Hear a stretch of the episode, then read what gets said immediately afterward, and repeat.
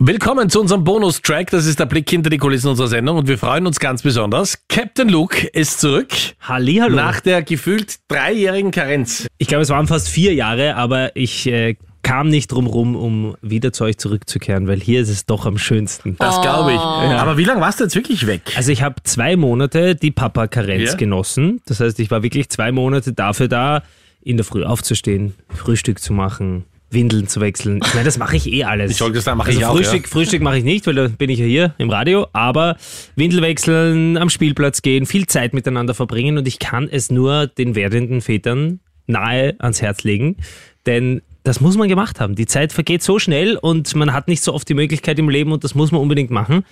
Und ähm, für mich hat sich's zu 100% ausgezahlt. Vor allem, man baut irgendwie eine besondere Beziehung auf, gell, weil man einfach mehr Zeit hat äh, Definitiv. mit den Kindern. Ja? Ich glaube, ich bin eh ein Papa, der eine sehr gute Beziehung zu seinen Kindern hat, weil ich wirklich sehr gerne mit ihnen Zeit verbringe, weil es für mich jetzt nicht so die mega Arbeit ist oder ich das irgendwie, wie soll ich sagen, nicht so gern mache, sondern ich mache das wirklich, wirklich gern und es macht viel Spaß und vor allem mit dem Größeren habe ich Mhm. ja dann auch viel mehr Zeit verbracht und der ist jetzt schon ein super Fußballer. Bist du ein cooler Dad oder bist du eher so einer, der sagt, na Schatz, jetzt hattest du vorher schon was, jetzt gibt's nicht noch Süßigkeiten. Nein. Oder also dann ich nimm, weiß, schau und sei leise. Nein, ich weiß, zum Beispiel kurz vorm Schlafengehen haue ich Ihnen jetzt nicht die Schokolade noch rein, weil ich weiß, dann wird das niederlegen zur Katastrophe.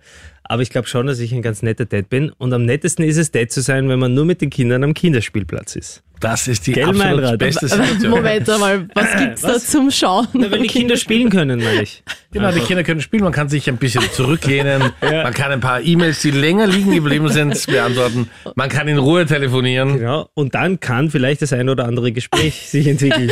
Mit den Single-Müttern. Ja, die natürlich wissen, die Zeit läuft, wir müssen alle wieder zurück. genau. Und Sie sind alleinerziehender Vater. Ja, das muss man dann- also ist das sag ich dann anstrengend, immer. aber halt- Ich kämpfe. Ja, ich sage immer, ich bin alleinerziehender Vater. Durchhalten. Und, äh, ich bin so enttäuscht von den Frauen. Und, Aber für die Kinder tue ich alles. ja, ich habe alle meine Jobs aufgegeben, die ich nie hatte und Ja. bin jetzt nur für die Kinder da. Aber es ist eine schöne Zeit, aber wenn du jetzt mal überlegst, wa- was war anstrengender? Also bei 24-7, Kinder sind schon eine Herausforderung. Oder Und äh, bei uns. Und bei uns ist halt auch eher so Mhm. Ja. ein bisschen das Motto, alles kann, nichts muss. Definitiv. Ja, hier bei Krone Hit ist der große Vorteil, dass man dann auch irgendwann fahren kann und sagen kann, man lässt das Ganze hinter sich. Aber es ist schon anstrengend. Also jeder, der sagt, Kinder sind nicht anstrengend, der lügt. Definitiv ist das eine Herausforderung. Aber es macht auch Spaß. Wichtig ist trotzdem, dass man sich auch ein bisschen Zeit für sich immer nimmt. Also Fußball spielen war ich weiterhin trotzdem. Weil das hätte ich sonst nicht gepackt. Und das ist dir am Anfang auch so gegangen, also ich habe das immer gemacht, äh, wenn ich äh, Zeit hatte, auf die Kinder aufzupassen, dass wenn sie dann im Bett waren, habe ich gesagt, ah, da mache ich das und erledige ich das und da mache ich das. Und da ist man meistens in so einer Stimmung, dass man Mhm. Sich auf vielleicht die mit Couch legt. letzter Kraft noch irgendwas anschauen kann, aber das Absolut. war's dann. Definitiv. Das Lesen schon anstrengend, gell? Ja, einfach auf die Ja. Couch legen und im schlimmsten Fall hast du dann dein Handy und drückst und drückst und dann vergeht eine Stunde und du denkst, dir, na super, jetzt habe ich die Zeit verkackt. Aber auf der anderen Seite, das ist die Zeit, wo man auch mal nichts machen muss, wo man sich mal nicht um irgendwas kümmern muss, sondern einfach nur das Gehirn äh, sozusagen ausschaltet und sich irgendwelche Insta-Reels oder so anschaut. ja, das klingt immer blöd, aber ich denke mir, das gehört trotzdem auch dazu, weil ich bin eh den ganzen Tag beschäftigt, mich um irgendwas zu kümmern, da kann ich auch mal auf der Couch liegen ohne schlechten Gewissen. Ich war ja auch auf Urlaub, wir sind nach Griechenland geflogen, es war auch sehr schön. Muss man dazu sagen, Anfang Mai ist die Urlaubssaison dort noch nicht Das so ist ja ganz. perfekt, 17 Grad, Wind. Ja, windig, Ja. also noch, da, da läuft das Ganze dort erst an, aber einen großen Vorteil hat's und das ist ja für mich ganz wichtig, dass nicht so viele Menschen im Hotel sind, weil ich, ich hasse ja Menschen eigentlich und wenn es so viele sind, dann ist das urmühsam und wenn das Hotel dann nicht zum Bersten voll ist, dann ist es schon angenehmer, wenn du nicht die Liegen reservieren musst, wie meine deutsche Boah. Frau das gerne in der Früh macht ähm, und du einfach gemütlich zum Pool gehst und da ist ein bisschen was frei oder auch beim Buffet, dass man jetzt nicht irgendwie groß anstehen muss oder so. Das, das war schon ein Luxus. Deine Frau reserviert wirklich die Liegen. Ich meine, das ist einfach in den Genen, ja. Aber die Also- sollte mal mit mir auf Urlaub fahren. Ich glaube, das würde für sie. ähm, Ich glaube, wenn äh, ihr zwei auf ja. Urlaub fahrt, einer von beiden bricht früher ab. ja, nein, sie reserviert nicht. Ich sage nur, dass Sie ist halt immer, organisiert. für Deutsche ist das immer ein schönes Vorurteil.